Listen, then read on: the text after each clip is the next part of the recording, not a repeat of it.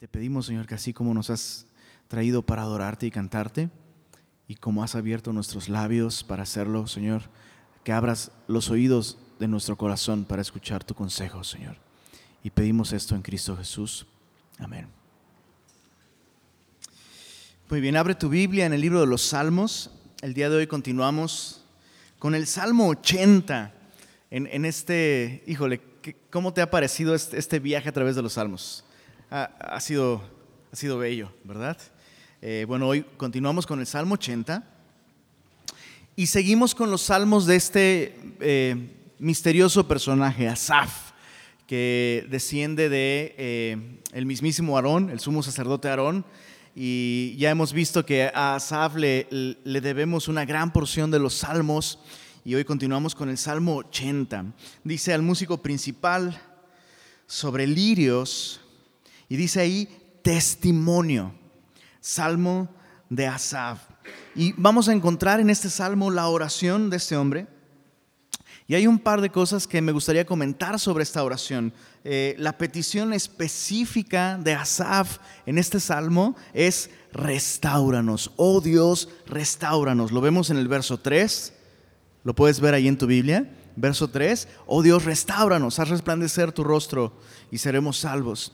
En el verso 7, Asaf repite esta misma oración, oh Dios de los ejércitos, restauranos, haz resplandecer tu rostro y seremos salvos. Y en el verso 19 tenemos cerrando este salmo una vez más, oh Jehová Dios de los ejércitos, restauranos, haz resplandecer tu rostro y seremos salvos. Entonces, este testimonio, eh, aunque es una petición, y la petición es restauranos, esta misma oración está dando un testimonio sobre la nación de Israel, un testimonio de su fracaso, un testimonio de sus tropiezos, un testimonio de su incapacidad de cumplir con el estándar divino. ¿Alguien se identifica con eso? ¿Alguien esta noche eh, o en algún momento en su vida ha elevado esta oración, Señor? Restaurame. Señor, algo está mal conmigo. Ahora sí que, Señor, el problema no eres tú, soy yo. Restaurame, Señor. Bueno, Asaf registra este testimonio que eh, lejos, lejos de esconderlo, eh, lo saca a la luz y nos bendice tanto esta noche. Y, vamos a, observar, eh, el, el, salmo se divide en estas tres partes de un modo muy natural. Y Asaf no ora de un modo arbitrario. Eso, eso es bien interesante observar, familia. Aprendamos a orar según la Biblia nos enseña. Asaf no ora de un modo arbitrario, nada más como, como se le vengan las ideas. Asaf escoge con mucho cuidado los títulos que usa para referirse a Dios. Porque cada título, cada nombre de Dios, Dios tiene muchos nombres, ¿verdad? Él es el gran yo soy, el pan de vida, la luz del mundo, eh, la resurrección y la vida, el camino, la verdad y la vida, ¿no? En fin, Él es muchas cosas. Eh, y, Asaf escoge con mucho cuidado cada título, porque cada título de Dios refleja algún aspecto de su carácter, pero ojo, cada título que emplea también refleja algún aspecto de las responsabilidades de Israel para con Dios. Por ejemplo, cuando llamamos a Dios nuestro Padre Celestial, venimos ante Él como qué? Como hijos. Cuando llamamos a Jesús Señor, venimos a Él como siervos.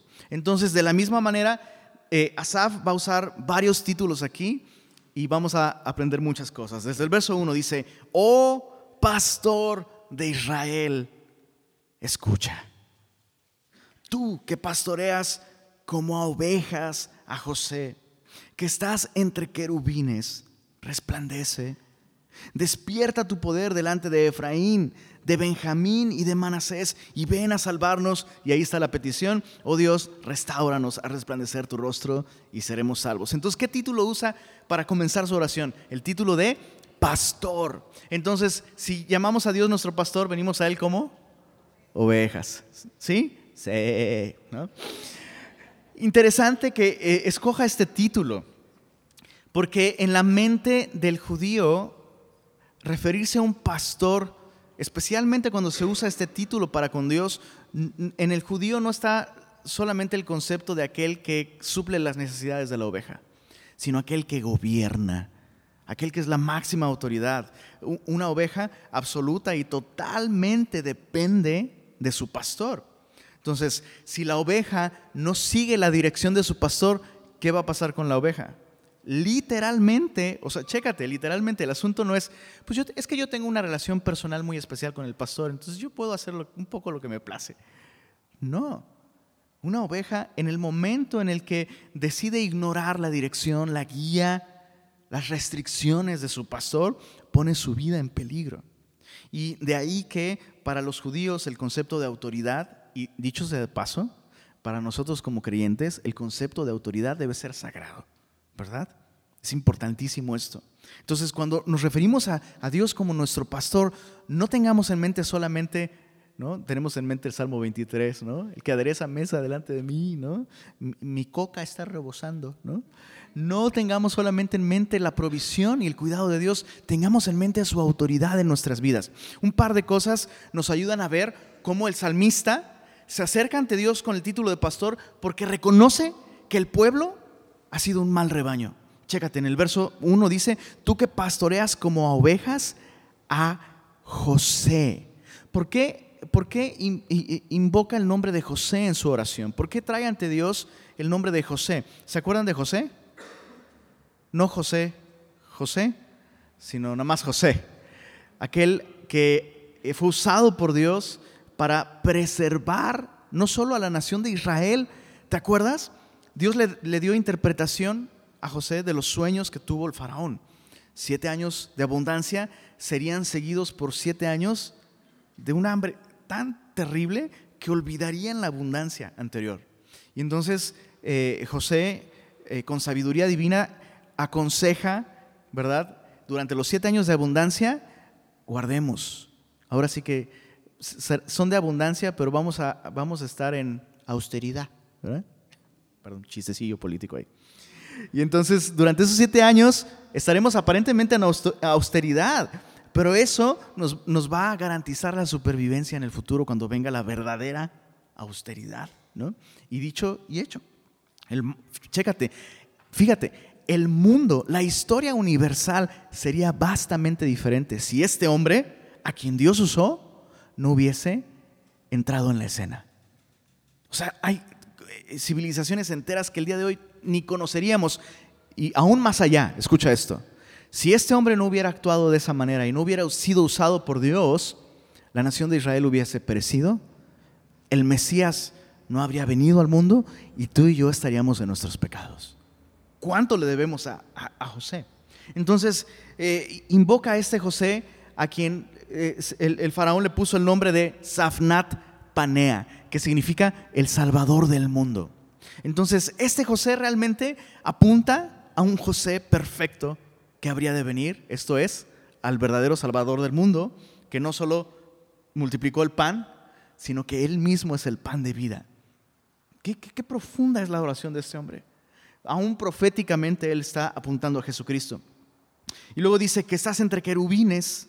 Recuerda que eh, eh, el pueblo de Israel construyó el tabernáculo construyeron el arca del pacto y el tabernáculo se dividía en lugar santo, había un velo y detrás estaba el lugar santísimo donde estaba el arca del pacto, que era este, este mueble que contenía por dentro las tablas de la ley, un poco de maná, no, no te imagines a la banda ahí, no, no, no, un poco de maná y también la vara de Aarón que reverdeció, ¿no? Todos estos recordatorios de los fracasos de Israel. La ley, la rompieron, tan pronto la recibieron. Eh, el maná, se quejaron del maná. Digo, yo también me quejo del, pero del de la banda, ¿no? pero ellos se quejaron del maná. Eh, nuestra alma está hastiada de este pan tan liviano. Imagínate. Y finalmente la vara de Aarón. ¿Por qué la vara de Aarón? Porque el pueblo se rebeló en contra de la autoridad que Dios había puesto. Y adentro de esa arca entonces están esos tres recordatorios de sus fracasos pero están cubiertos, están escondidos. Y esa tapa que estaba encima de todo eso era el, famoso propiciatorio o el asiento de misericordia. Y sobre ese propiciatorio es que el sumo sacerdote una vez al año rociaba la sangre del sacrificio por los pecados de toda la nación. Y a los extremos de, de ese propiciatorio, donde se rociaba la sangre, estaban dos ángeles, ¿recuerdas? Y años más adelante, cientos de años más adelante, miles de años más adelante, un día en una tumba de un jardín, un hombre entraría para buscar a su maestro y estaría una plancha, pero de piedra, manchas de sangre y dos ángeles a los extremos y la gloria de Dios manifestada en medio de ella. Los pecados del, del mundo habían sido pagados por Cristo. Es muy profundo esto.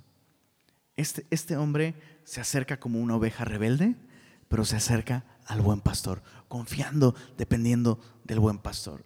Entonces, queda claro, ¿verdad? Que es, un testimonio. Esa oración es un testimonio, sí, de la fidelidad de Dios, ¿no? pero sobre todo de los fracasos de, la, nación. Eh, un texto para terminar nada más esta idea de Israel como un mal rebaño. Isaías capítulo 1, verso 3, apúntalo, dice lo siguiente, chécate esto, Isaías capítulo 1, verso 3, el buey conoce a su dueño y el asno el pesebre de su señor.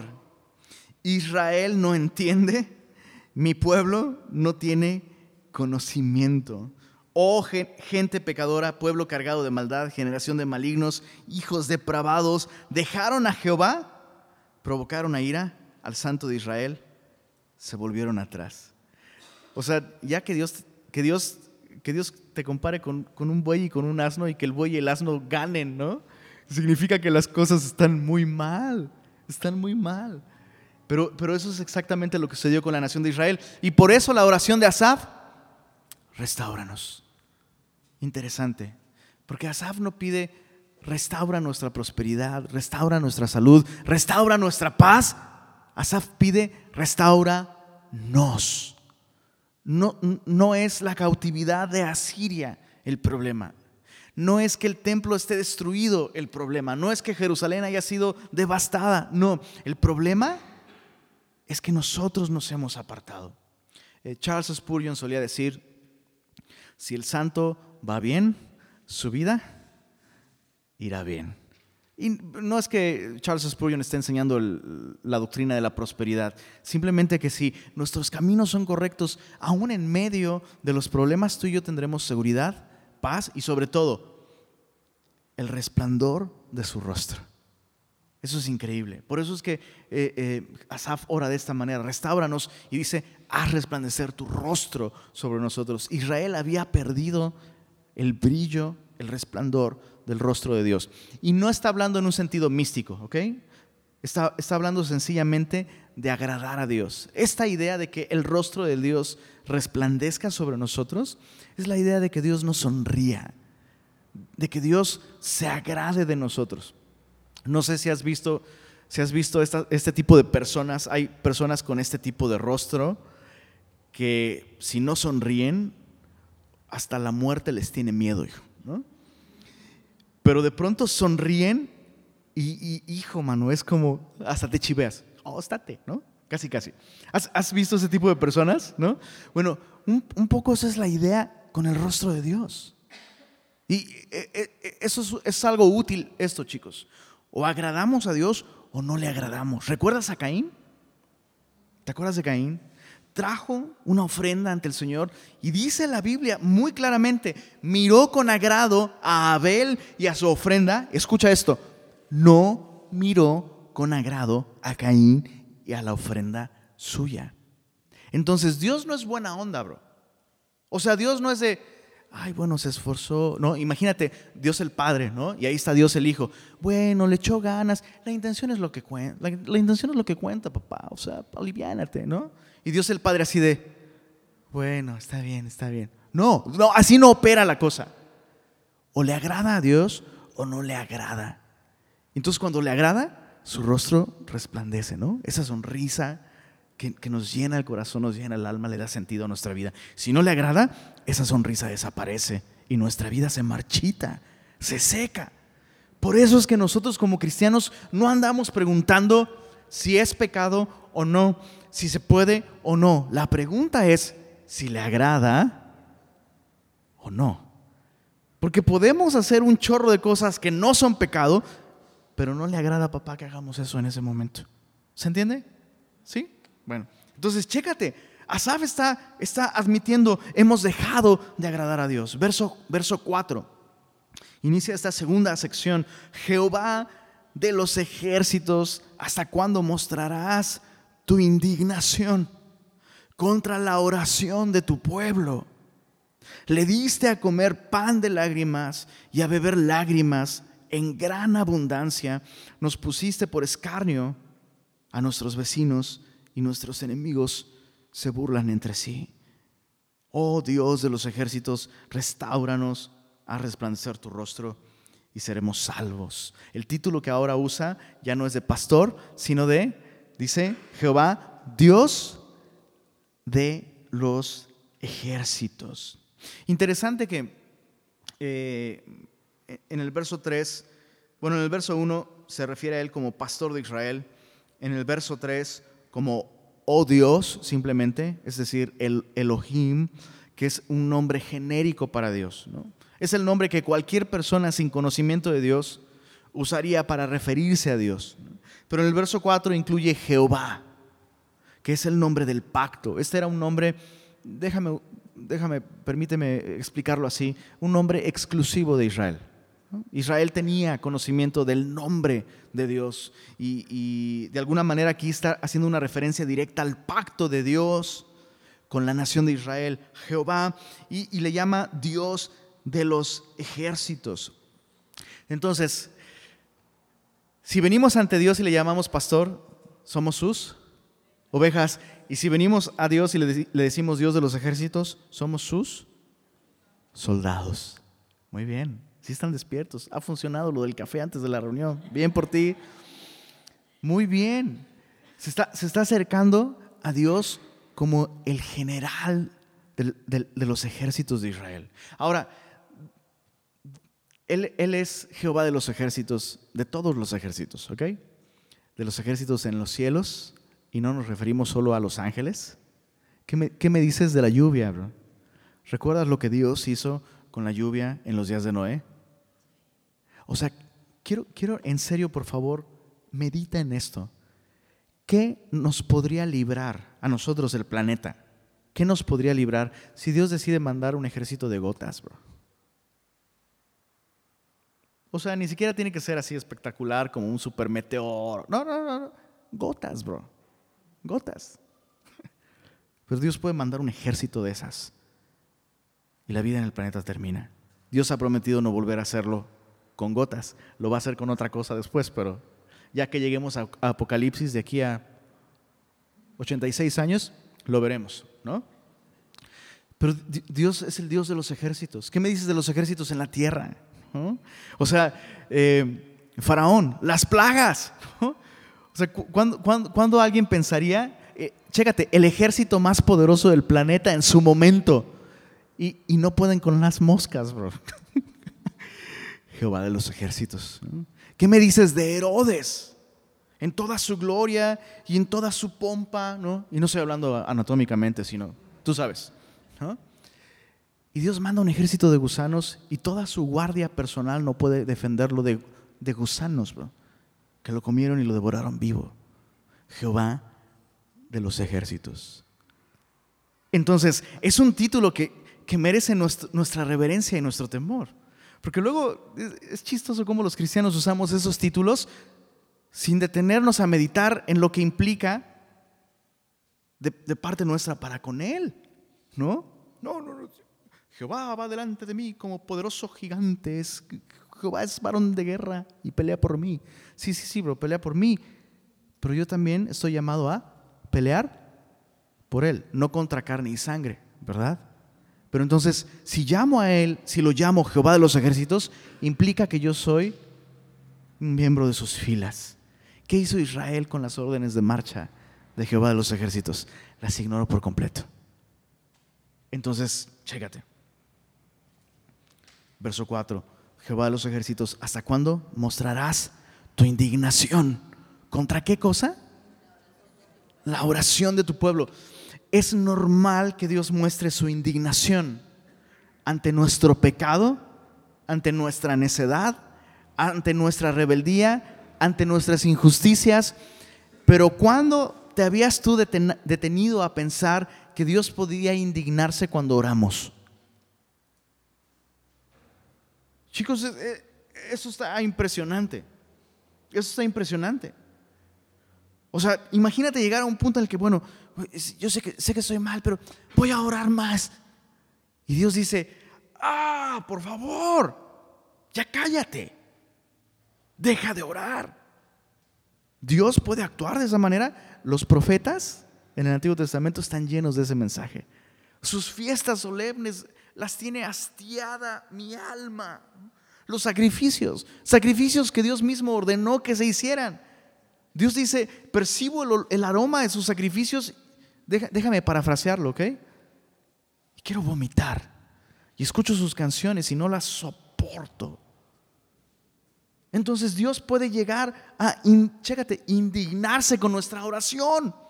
Déjame ponerte un ejemplo sencillo. Tú haces algo deliberado y consciente que va a molestar a tu cónyuge. eso solo es un ejemplo, no es que Dios me lo está revelando, no empiecen a codear ni nada, ¿no? Haces algo consciente y deliberado que va a molestar a tu cónyuge. Y así, muy consciente, muy deliberado lo haces y luego vas y le dices, ¿qué onda mi amor? Este, pues nos echamos unos taquitos en la cima ahorita, ¿no? ¿Cómo va a reaccionar? Sobre todo, sobre todo la esposita, ¿cómo va a reaccionar? Indignada. ¿Pero qué? Pues le estoy hablando bonito. Hasta la estoy invitando, le estoy invitando unos tacos. ¿Cómo te atreves a hablarme como si nada hubiera pasado? A eso se refiere. Entonces, chécate. Eso es práctico para nosotros, ¿ok? Si tú el día de hoy estás consciente de que tu relación con el Señor está truncada porque has pecado deliberada y conscientemente, todos hemos pecado, todo el tiempo, ¿ok?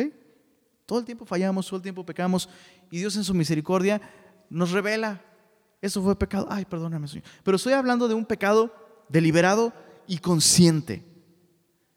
La solución no es, bueno, voy a leer más mi Biblia. Bueno, voy a congregarme más. Bueno, voy a orar más, voy a escuchar prédicas, solo voy a escuchar música cristiana, hasta voy a dejar de ver Netflix. Esa no es la solución. La única oración que Dios quiere escuchar de nosotros cuando estamos en esa condición es una oración de confesión y arrepentimiento de pecados. Escucha esto, de verdad, por favor, escúchalo. Mientras no hagas esa oración, Cualquier cosa que tú pretendas hacer para el Señor será abominable delante de Él. Y Dios se va a indignar. Vas a provocar incluso la ira de Dios aún más sobre tu vida. Hay, un par de textos que nos dejan ver esto. Eh, Jeremías capítulo 7, acompáñame ahí por favor. Jeremías capítulo 7.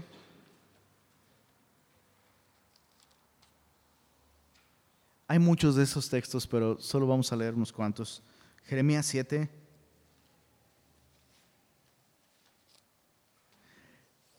¿Cuándo habías escuchado semejante concepto? Que Dios te dice, ya, ya, por favor deja de orar. Imagínate, eso es impresionante. O sea, perdóname el chilanguismo que me voy a aventar, ¿no? Pero Dios te diría, ponte chido primero y luego oras. O sea, no actúes como si nada pasa, como, como si yo no me diera cuenta. ¿Qué crees que no me doy cuenta? Y por eso hay varios textos que nos hablan de, volviendo al ejemplo del cónyuge, pero ahora sí que, ya, si la bota te queda, dijera Woody de Toy Story, pues póntela, ¿no? Pero Pedro dice que vivamos sabiamente con nuestras esposas para que nuestras oraciones, ¿se acuerdan? No tengan estorbo. Entonces, si hay cosas que estorban nuestra oración, y que si estamos en, esa condición, Dios dice, no ores, bro, mejor ve y arréglate con tu esposa primero y luego vienes. ¿no? Eh, eh, perdón, Jeremías capítulo 7, verso 16 dice así, tú pues, Dios le está diciendo al profeta, ¿qué dice ahí, perdón? No ores por este pueblo. no ores por este pueblo, ni levantes por ellos clamor, ni oración, ni me ruegues. ¿Qué dice ahí? no te oiré. Entonces, chécate, no, no, solo Dios está indignado con las oraciones de Israel, Dios le dice a sus profetas, te pido un favor, no me hables de ellos ahorita. Ay, Dios mío, fuerte. Jeremías 11, verso 14.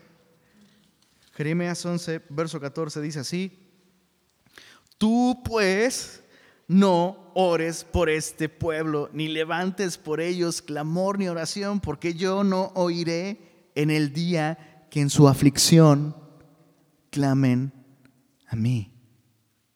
¿Qué derecho tiene mi amada en mi casa? Hablando de la nación de Israel como su esposa. ¿Qué derecho tiene mi amada en mi casa? Habiendo hecho muchas abominaciones. ¿Crees que los sacrificios y las carnes santificadas de las víctimas pueden evitarte el castigo? ¿Puedes gloriarte de esto? Ah, ya, pues yo sé que estoy mal, pero pues voy a dejar una ofrenda bien generosa el domingo, ¿para qué? Nel, bro. Voy a empezar a servir. Nel. Nel. Dios lo que busca es nuestro corazón. Y hasta que nuestro corazón no se vuelva a Él, nada de, lo que le ofrezcamos puede solucionar el problema. Jeremías 14, verso 11.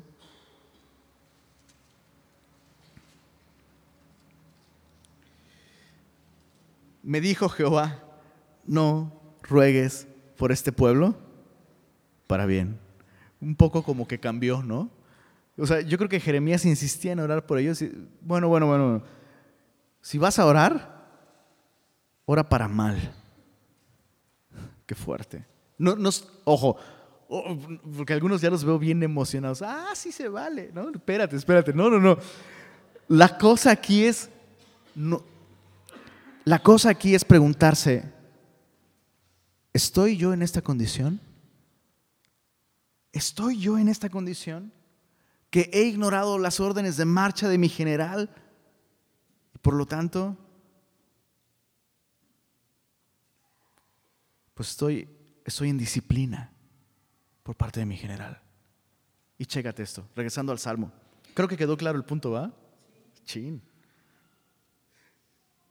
Regresando al Salmo, ¿cómo, cómo es la disciplina ¿Cómo, será la disciplina correctiva de un general a un soldado desobediente? Si han visto pelis, no me digan que no. Está fuerte, ¿no? Chécate la disciplina del general de los ejércitos. Dice el verso 5, les diste a comer pan de lágrimas y a beber lágrimas en gran abundancia. Nos pusiste por escarnio a nuestros vecinos y nuestros enemigos se burlan entre sí. Dios les cambió la dieta, bro. Dios como pastor les sustentó con pan del cielo y con agua de la roca en el desierto.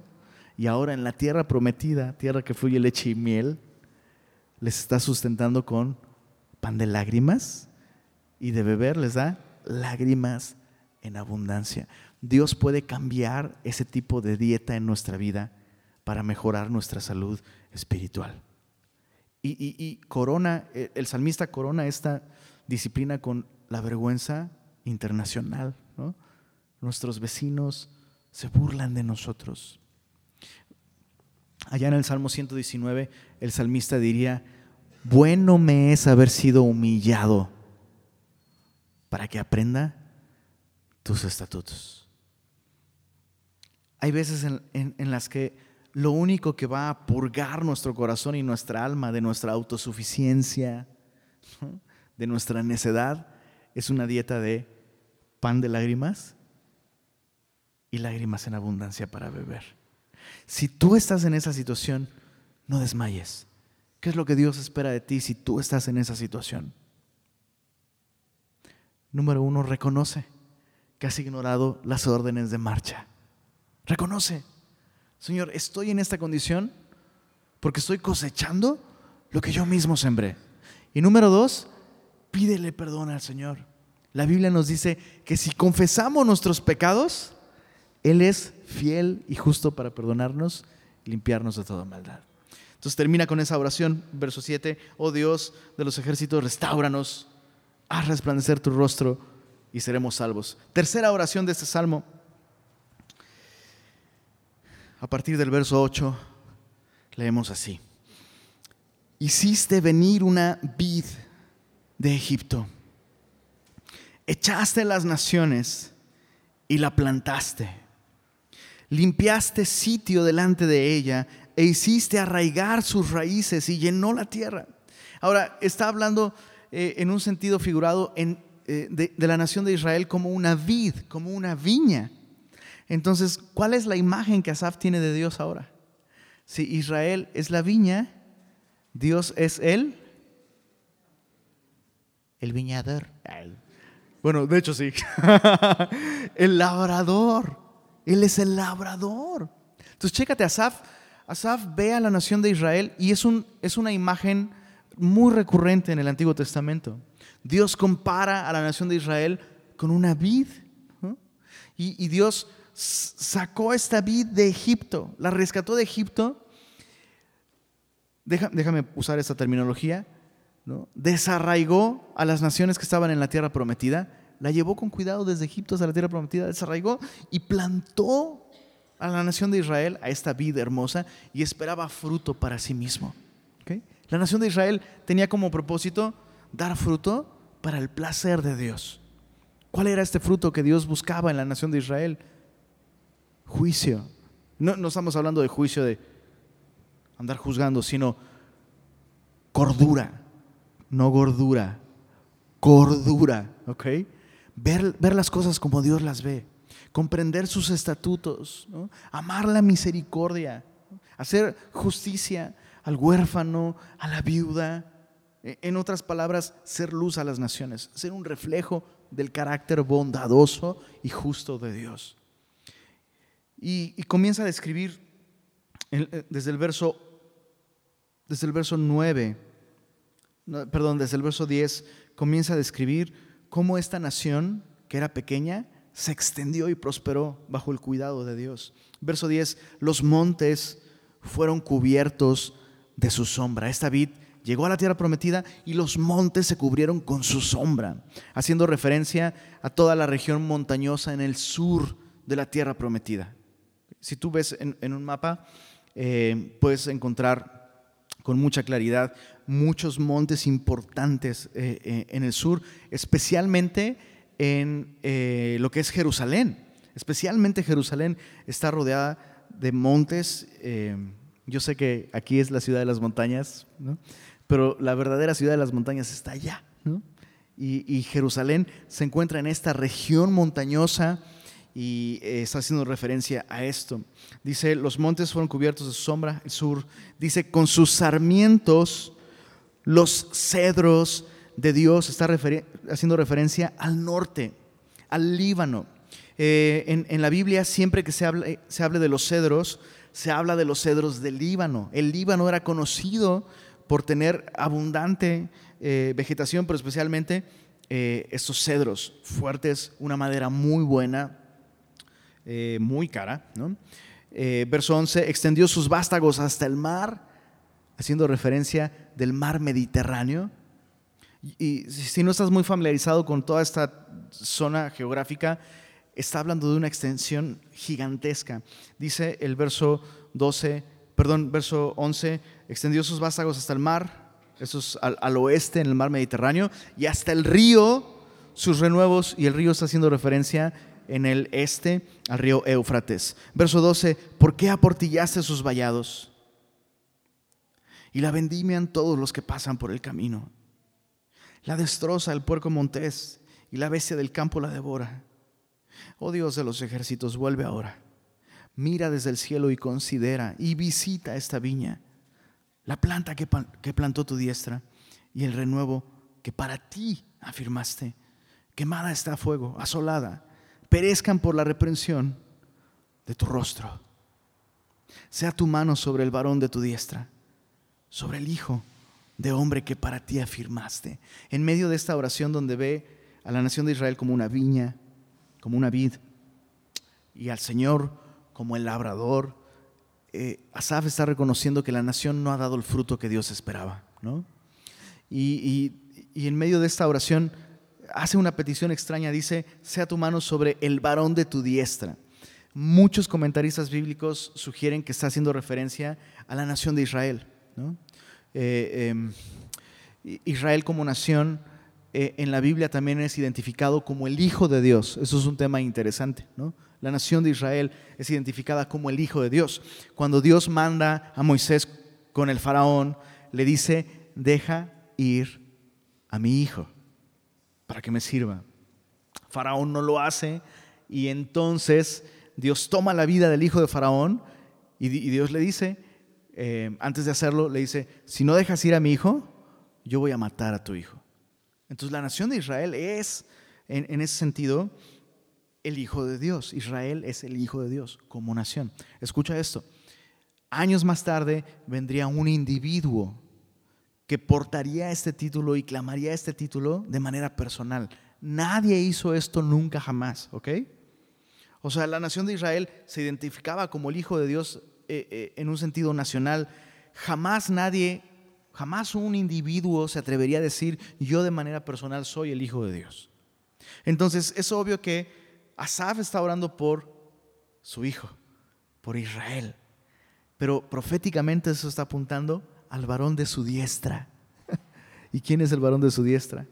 ¿Quién está a la diestra de Dios el día de hoy? Jesucristo. Entonces, sea tu mano sobre el varón de tu diestra, sobre el Hijo de hombre que para ti afirmaste. Así no nos apartaremos de ti. Vida nos darás e invocaremos tu nombre. ¿Te das cuenta cómo por fin el salmista encuentra esperanza? Restauranos. Y luego empieza, oh, somos bien chafas, restauranos. Señor, somos bien chafas, restauranos. El Hijo, tu Hijo. Pon tu mano sobre él, afírmalo. Vida nos darás. Así no nos apartaremos de ti. Invocaremos tu nombre, oh Jehová, Dios de los ejércitos. Restauranos, haz resplandecer tu rostro y seremos salvos. Me gusta que eh, este salmo termina con esta idea de la nación de Israel como la vid. ¿Por qué? Porque justamente este hijo de hombre, eh, eh, el hijo de la diestra de Dios, el hijo de Dios, vendría y diría de sí mismo, yo soy la vid verdadera. Yo soy la vid verdadera. Entonces eh, eh, Jesús viene y toma este título y, dice, Israel solo era un tipo. O sea, la causa de Dios no está perdida. Israel falló, Israel fracasó. ¿Será que Dios fracasó? La respuesta sería, no. Israel solo era una sombra muy pálida de aquel príncipe con Dios, de aquel Israel, de aquella vid verdadera. Y eso es importante para nosotros. ¿Por qué? Porque Jesús dijo, yo soy la vid y ustedes los pámpanos. Así como los pámpanos no pueden llevar fruto por sí mismos, ustedes no pueden llevar frutos por sí mismos, permaneced en mí y yo en vosotros y llevaréis mucho fruto. Entonces, necesitas restauración en tu vida, restaura tu relación con Dios. ¿Cómo? Regresa a Jesús. Vuelve a Jesús. Pon tus ojos en Él. Por eso el salmista termina apuntando a Él y diciendo, cuando tú pongas tu mano sobre Él, Señor, y Dios puso su mano sobre Él en la cruz del Calvario, dice, vida nos darás. Entonces es en la persona de Jesucristo que tú y yo tenemos la esperanza, la seguridad de ser perdonados no una, no dos, no tres, no cinco, no diez, no cien veces. Bro, todos nuestros pecados, pasados, presentes y futuros, son perdonados por lo que Cristo hizo en la cruz del Calvario. Él nos ha dado vida, ya nos ha dado vida. Nuestra restauración es posible. ¿No estás en ese caso en el que necesitas ser restaurado? Aún hay una invitación para ti. Permanece en Jesús permanece en Él. Van a haber muchas cosas que te van a tentar, te van a invitar a no permanecer en Jesús. Pero la Biblia nos dice, separados de Él, escucha, separados de Él. Entonces desecha estas ideas, ¿no? Bueno, sí, sí me voy a acercar otra vez a Él, pero primero voy a arreglar algunas cosas y le voy a echar ganas y ya cuando solucione toda mi vida y ya cuando no peque, ya ¿será eso posible? No, de ninguna manera. Separados de Él, nada podemos hacer. Qué descanso, ¿no? Nuestra única responsabilidad entonces es permanecer en Jesús. ¿Oramos? Señor, gracias por esta invitación que nos haces el día de hoy a venir ante ti, admitiendo, reconociendo nuestras fallas, Señor. Tú no estás esperando que nosotros le echemos ganas, Señor. No estás esperando que maquillemos nuestros problemas con religión, con ritos, con costumbres, aún cristianas, Señor. Lo que tú esperas es que admitamos nuestra debilidad, nuestro fracaso, nuestra indignidad. Y es entonces, Señor, cuando reconocemos nuestra bancarrota espiritual, cuando lloramos nuestro pecado, que somos bienaventurados. Tú dijiste, Señor, bienaventurados los que lloran, porque ellos serán consolados. Así que te pido, Señor, si hay alguien que esta noche se encuentra en ese punto, Señor, de llorar su pecado, ayúdale, Señor, a ver con claridad cómo tú cargaste en la cruz cada uno de nuestros pecados. A, a, ti no te sorprende que nosotros fallemos, Señor. Y nos llamas, nos invitas una y otra vez a venir ante ti, Señor rotos, necesitados de restauración. Y tú nos das vida a través de Jesús. Así que gracias, Señor, por haber entregado a Jesús para darnos la seguridad, Señor, de que si simplemente permanecemos en Él y confiamos en Él y dependemos de lo que Él ya hizo, tú nos das vida, Señor. Nos das vida espiritual. Nos restauras y vuelves a hacer nuevas todas las cosas, Señor. Así que esta noche te pedimos, avívanos, danos vida. Y te lo pedimos en el nombre de Jesús, Señor. Avívanos espiritualmente, Señor. Si necesitamos eh, una vez más, Señor, experimentar tu poder en nuestra vida, hazlo, Señor. Y gracias por Jesucristo. Gracias por la esperanza, por la seguridad, por la confianza que tenemos en Él para acercarnos a ti como nuestro pastor, como nuestro general, pero también como nuestro labrador y aún como nuestro Padre. Gracias Señor por tu palabra. En el nombre de Jesús. Amén.